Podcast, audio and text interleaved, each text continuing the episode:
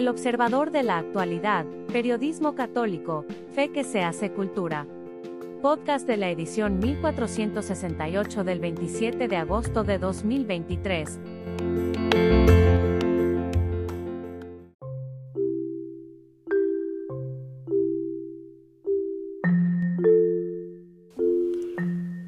Editorial del Observador. Las misiones de la Sierra Gorda, ese paraíso de argamasa que estudió tan profundamente el padre Óscar Cabrera, nos dan una muestra que el espíritu misionero de los franciscanos no concluyó en el glorioso siglo XVI, sino que extendió su influencia civilizadora hasta bien entrado el siglo XVIII, evangelizando y preparando a los naturales de estas tierras con la mejor de las armas que el hombre puede ofrecer a su prójimo, el amor de Cristo reflejado en obras, palabras, enseñanzas y paciencia. Los pames chichimecas no fueron un experimento de las misiones provenientes del convento de San Fernando, la Ciudad de México, como tampoco lo fueron los naturales evangelizados desde los colegios de propaganda fide de Querétaro o de Zacatecas. Había un terreno fértil en el alma de los indígenas, pero era menester conquistarlo. Más allá de establecer una sociedad puramente teocrática, los misioneros, con San Junípero a la cabeza, hicieron que las cinco misiones de Sierra Gorda se transformaran en cinco centros de amistad. Es impresionante lo que esto podría enseñar a los desorientados políticos que buscan arrollar el corazón del pueblo a partir de promesas. Son demagogos y nada hay más lejano del proceso civilizador que la demagogia. ¿Qué quiere decir civilización, por cierto? Muy sencillo, que ni conquistadores ni conquistados se humillen entre ellos. En términos actuales, que ni los de arriba ni los de abajo se odien. Puede haber diferencias, puede haber polémica, puede haber autoridad como la tuvieron los franciscanos en Sierra Gorda. Lo que está fuera de lugar es la coacción, la violencia, el poner de rodillas al otro y hacerlo esclavo. Las misiones fernandinas, las que procedían del convento de San Fernando, que desmenuza el padre Cabrera, tienen un denominador común, o al menos nosotros vemos un, un denominador común que se refleja en el arte de sus templos. Es decir, formaron todas una comunidad.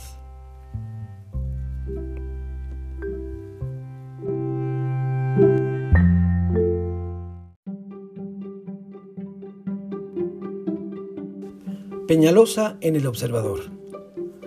Desde que en 1492 Colón tropezó con esta gente, los llamó indios, confundiendo este territorio con el Asia de los grandes canes. Y aunque los indios son una de las dos grandes ramas de la que procedemos los mexicanos de hoy, la otra es la española, hemos despreciado sistemáticamente a los indios con hechos y palabras como ahora lo comprobamos con el refranero, los dichos y proverbios usados en el siglo pasado y aún en este, como consejos, advertencias, normas morales y filosofía popular. Insultos llamaron a una persona indio. Pareces indio, eres un indio, indio patarrajada. Indio con puro, ateo seguro. Y su variante, indio con puro, ladrón seguro. Indios y burros, todos son unos. El símil no puede ser más denigrante. Más seguro marrado, dijo el indio, alusión a que es desconfiado, según envuelve su dinero en una punta de pañuelo bien anudada. No hay que darle la razón al indio, aunque la tenga. No hay indio que haga tres tareas seguidas, el eterno tópico de la pereza del indio. Tanto dura un indio en un pueblo que lo hacen alcalde, frase satírica contra quien al cabo de tantos años por la pretendida falta de superación del indio llega a ser alguien. Indio que suspira no llega bien a su tierra, el otro manido tópico del indio triste. Ya se acabaron los indios que tiraban con tamales, pasaron los tiempos que los indios cándidos no sabían defenderse. Indio que quiere ser criollo, al hoyo, no debe mejorar, preferible que muera mestizo educado, indio renegado. Si acaso mejora su condición, reniega de su origen. Con criollo civilizado, anda siempre con cuidado, ya que renegó del indio que fue. indio, pájaro y conejo en tu casa ni aún de viejo, porque el pájaro supone cuidados, el conejo causa prejuicios, y quién puede vivir con, quién puede vivir con un indio. No tiene la culpa el indio, sino el que lo hace, compadre, refrán discriminatorio. El dinero Dios lo da y los indios lo trabajan, el adinerado que ganaba el pan con el sudor del de enfrente. Con mayordomo español, trabajo de sol a sol. Otro testimonio de opresión. A barba de indio, navaja de criollo. El criollo como superior debe corregir los defectos del indio siempre menor de edad. Para un burro, un indio. Para un indio, un fraile. Que la paciencia que requieren los indios requiere un fraile. Si quieres cuidar la raza, a los indios con indios casa, dejarlos en su confinamiento. Todo esto y más dijeron y pensaron, dicen y piensan miles de mexicanos que en el refranero acomodaron su conducta. Solo un refrán del refranero mexicano se salva del desprecio. Al mestizo el diablo hizo, al indito Dios bendito.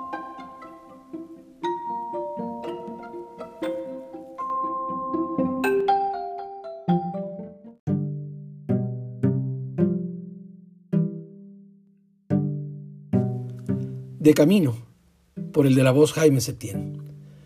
En 1938, la poeta rusa Ana Akhmatova hizo fila en las cárceles de Stalin para tener noticias de su único hijo, Lev, encerrado por orden del tirano soviético. Fruto de esa dura experiencia, su marido había sido fusilado por actividades contrarrevolucionarias cuatro años antes. Akhmatova escribió un enorme poema que tituló Requiem. En lugar de un prólogo, la poeta escribió este diálogo con una de las humildes mujeres que le acompañaron en su calvario cotidiano. En los terribles años del terror de Stalin durante siete meses, hice cola delante de las cárceles de Leningrado. Una vez alguien me reconoció.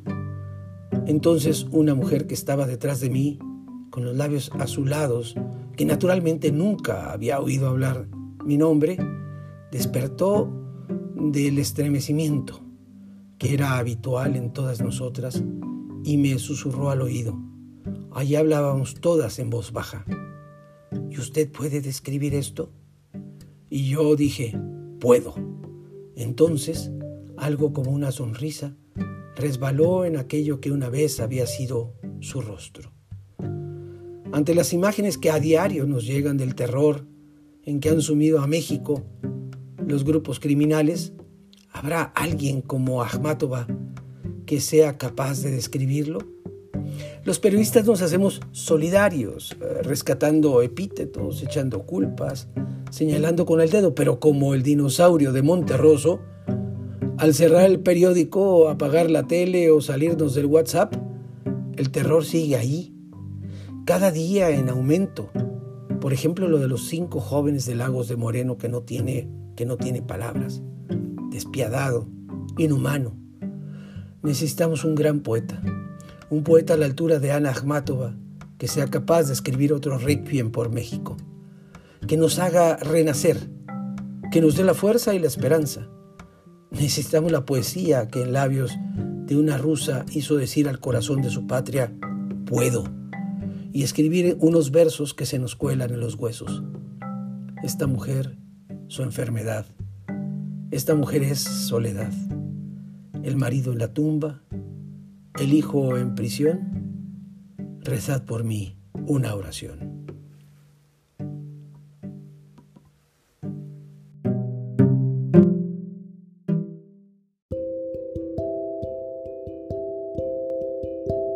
El juicio del Dios vivo.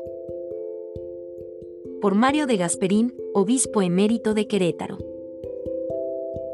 Los católicos tenemos una serie de normas y principios que nos rigen, y que debemos conocer y acatar de corazón como signos de identidad y compromisos de vida, para alcanzar la salvación. Son hechos salvadores de Dios, que profesamos como verdades de fe en el credo, que recitamos los domingos y en otras ocasiones importantes de nuestra vida cristiana. Uno de ellos dice así, Creo en Jesucristo que está sentado a la derecha de Dios Padre Todopoderoso, y desde allí ha de venir a juzgar a vivos y muertos. Habrá, pues, un juicio final. Esto sucederá, dice el catecismo, después del último estremecimiento cósmico del mundo que pasa. Estrenaremos un mundo nuevo, donde habrá justicia. Entonces tendrá lugar la venida gloriosa de Cristo con el triunfo definitivo de Dios sobre el maligno, o juicio final. Entonces brillará el reino de Dios, que se ha iniciado aquí en la tierra con la presencia de la Iglesia. Cristo juzgará a los vivos y a los muertos con el poder obtenido como redentor del mundo, pues nos adquirió el precio de su sangre. Todos los secretos del corazón aparecerán a la luz pública, lo mismo que nuestras acciones. Según nuestra conducta, seremos llevados a la vida eterna, con Dios o condenados por la eternidad. Esta es la verdad salida de la misma boca de Cristo y de la predicación de los apóstoles. Es asunto de fe. En efecto, el juicio universal, para todos los seres humanos, no tendrá excepción alguna, y será justo y sin apelación. Es el juicio último y definitivo. El tiempo de alcanzar el perdón de los pecados solo se tiene en esta vida, mediante el sacramento de la confesión. Por eso en la Iglesia Católica existe el sacramento de la confesión, que se ofrece a manos llenas para el perdón de los pecados lo obtiene quien lo acepta y recibe arrepentido de corazón, dispuesto a reparar las ofensas e injusticias cometidas. Lo robado solo devuelto es perdonado. Los crímenes que ahora se cometen se realizan mayormente por católicos bautizados. La Santa Madre Iglesia los invita a apartarse de este camino de perdición y a reconciliarse con Dios y con sus hermanos agraviados. Nos avergüenza y lastima a todos esta situación tanto la voz poderosa y misericordiosa de Jesucristo en su Evangelio, como las exhortaciones de sus sacerdotes, obispos, catequistas y hermanos cristianos, oran por los que delinquen y cometen crímenes, suplicando a Dios su conversión. Entonces habrá en el cielo fiesta mayor. Si no aceptamos el gozo del perdón vendrá, inevitable, el juicio de condenación. Ningún crimen perpetrado en esta vida quedará sin el merecido castigo. Todo crimen impune reclama una justicia mayor. La de Dios. Es verdad que el mundo es imperfecto, pero el cristiano debe luchar por hacerlo mejor. Para eso recibió la fe en el bautismo. También es cierto que somos débiles, pero Cristo vino a cargar con la cruz de nuestros pecados y a curar con sus llagas nuestras heridas. Quien reniega de su fe en Cristo, vuelve a crucificar al Hijo de Dios. Lo mismo hace quien asesina o violenta a su hermano. Todo asesinato es un crimen contra un hermano y va directo contra Dios. Nadie existe capaz de responder por las injusticias cometidas en el mundo entero, pero las autoridades legítimamente constituidas son responsables de remediarlas en el ámbito de misión. La verdad y la justicia han de estar por encima de la propia comodidad e incolumidad física. De otro modo mi propia vida se convierte en mentira, merecedora de reprobación. Escribió el Papa Benedicto que sabe el camino y cuida su relación con Dios.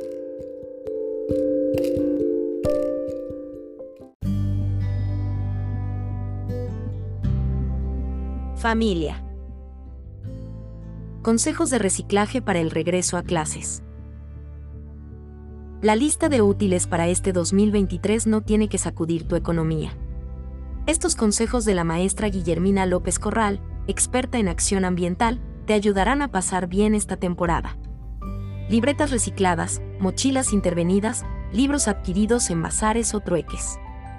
Estas son algunas de las muchas medidas que madres y padres de familia pueden aplicar para reutilizar, reciclar y renovar los útiles de sus hijas e hijos en este próximo ciclo escolar 2023. La lista de útiles de este año representa un gasto significativo para las familias, ya que ronda entre los 5 mil y los 10 mil pesos, dependiendo del nivel educativo y si son escuelas públicas o privadas. El precio se multiplica cuando se tiene que comprar artículos escolares para más de un hijo. Además del impacto a la economía de las familias, las repercusiones ambientales de comprar y desechar útiles escolares cada inicio de ciclo son preocupantes. La maestra Guillermina López Corral responsable de acción ambiental del Instituto de Investigaciones en Medio Ambiente de la Ibero Puebla, explica cuán preocupante es la cultura del desecho. Se estima que la industria papelera se lleva alrededor del 70% de las emisiones de dióxido de carbono.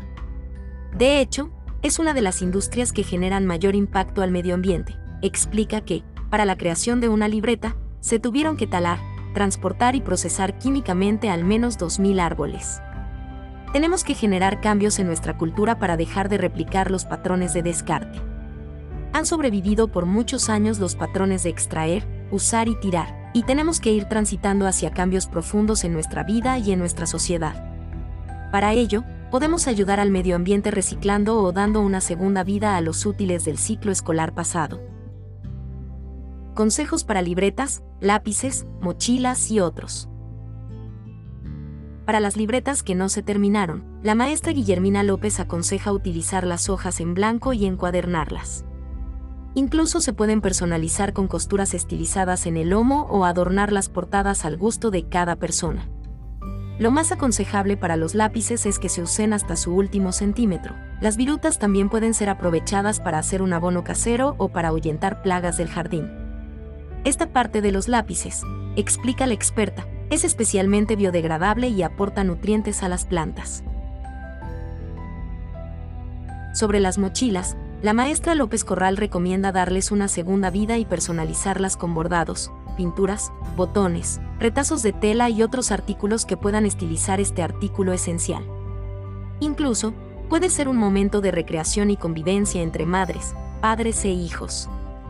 Rediseñar o intervenir las mochilas o libretas que ya no utilizamos puede ser también una forma divertida, consciente, creativa y solidaria de hacer comunidad, de hacer vínculos y de generar cambios en nuestra cultura que son muy necesarios, destaca la académica.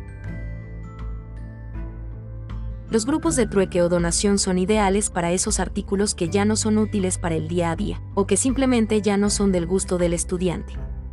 Ya sea a través de redes sociales o en eventos dirigidos al intercambio solidario, los padres y madres pueden encontrar útiles en buen estado y donar todo lo que ya no usen sus hijas o hijos.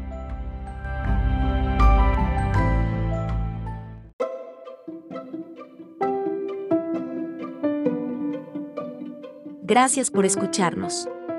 Si le gusta nuestro material puede ayudarnos a seguir, puede donar en nuestro sitio o suscribirse. Visite en la web elobservadorenlinea.com